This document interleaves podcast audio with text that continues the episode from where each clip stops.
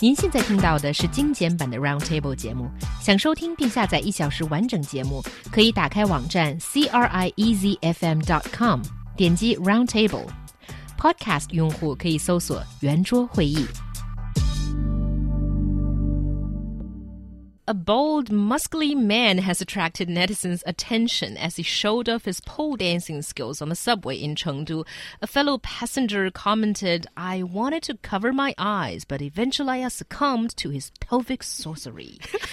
That's so weird. Well wording. Yeah. I, anyway, already a popular form of fitness around the globe, the craze is set to sweep China, attracting legions of consumers with money to burn. 一位在成都地铁内忘情跳钢管舞的男子在网络上火了。钢管舞作为一种结合了杂技和健身运动而衍生出来的新生舞蹈呢，正在悄然盛行。对此你怎么看呢？So let's talk about pole dancing. Is it catching on? I think there are more people who participate in this as a form of art and also sport in China, but maybe saying it's um, popular might be a little bit of a overstatement as but but it certainly is becoming more mainstream and something that people don't frown upon at all. Yeah, I, I think it, it is. It is funny because I mean, um, you know, Xiaohua, you're asking the question: Is it becoming more popular? Um, well, to be honest, I never heard of uh, recreational pole dancing. That is um, non.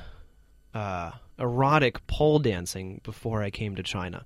I never heard of pole. I never thought that pole dancing could be some type of form of fitness, or that it could one day um, be, you know, as as we're seeing now, you know, like there's a, there's competitions and things like that. Before I came to China, it wasn't until one of my students we were having a discussion in class one day about what do you do to exercise, what do you like to do in your free time, and so on and so on. And she says that she and she said that she liked to pole dance. I was taken aback um, because it's like, well, you what what do you you, you where where what do, you, what do you mean you like to pole dance? What is, and so and, and, and she she went on to explain that she goes to classes, um, that for her it's a it's a form of exercise.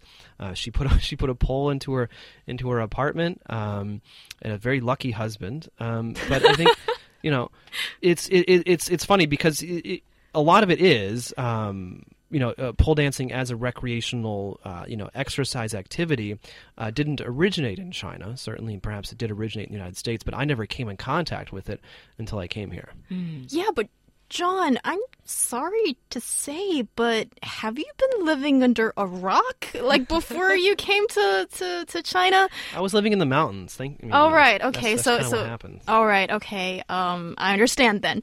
Uh, but according to my own experience, um, I remember when I was in London, I had a couple of girlfriends who routinely took uh, pole dancing classes, just like the Chinese ladies are doing now. Um, and it wasn't something considered to be all that erotic uh, provocative either. And um, I think it's sort of taking the world by storm. Not saying that everybody's doing it, but certainly becoming more popular among so certain people. And here in China, I think uh, the, the the discussion has often been about white collar workers. So we're talking about urban females who want a little bit of fun and want to exercise as well. And it seems like pole dance is fulfilling the needs. Mm, that's true. And one example of why pole dancing is getting a bit more popularity is that our listener Vivian is doing it too. Oh, good for you. Yeah, she says pole dancing is painful for me. After the first class, my arms can't stretch straight and my legs sore. It's more hard work than mere sexy. Oh, for sure. And um, it you get a lot of uh, core strength from it, and also I think it's great. You're you're you're sort of dancing and exercising uh, against music, and it's quite a fun so thing to do. It's like gymnastics, then, right? Yeah, but kind of what you're doing. I, I think I, or, I mean, or, or ice skating, figure skating. Yeah, I'm guessing as someone who has not uh, taken pole dancing classes, it's more unique than gymnastics and, and maybe spinning and some other it's kind new. of exercises. It's more novel. Maybe Plus, it is beautiful. I am not sure. I'm not sure how something can be more unique than something else. Um, but I think that it's that less people are doing it's it. definitely new. Uh, it's definitely novel. Um, it's definitely something that people want to try uh, because it is new and novel.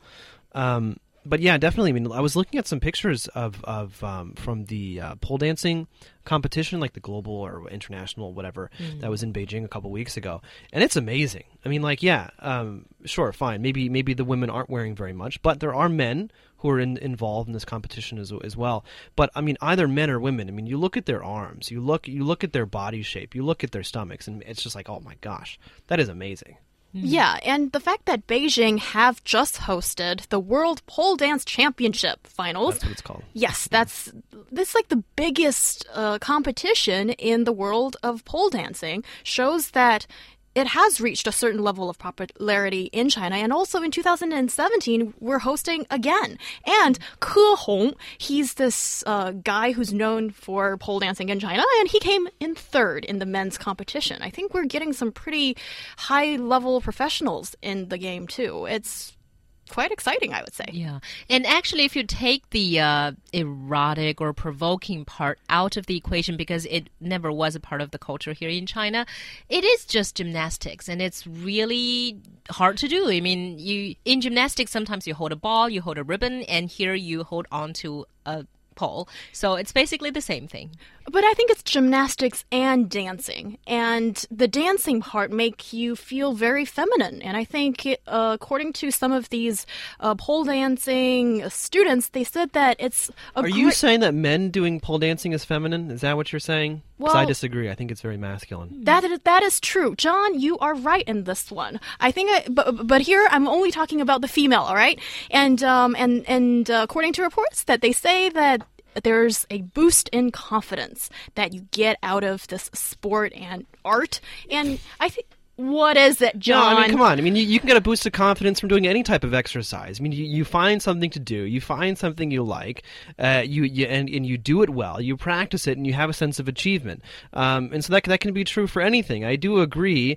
I mean, like again, this is like when we say, "Oh, it's unique." Well, no, it's not actually unique. Yes, it, it can boost confidence. Well, a lot of different things can boost confidence. I'm not saying it's a bad thing, but also let's just be honest about what it is for a second. That's that's all I'm saying. All right. At least this is a new thing It's that new. is coming. It's like to the Apple Watch, which is why the Apple Watch is going to kill in it China. won't. All right.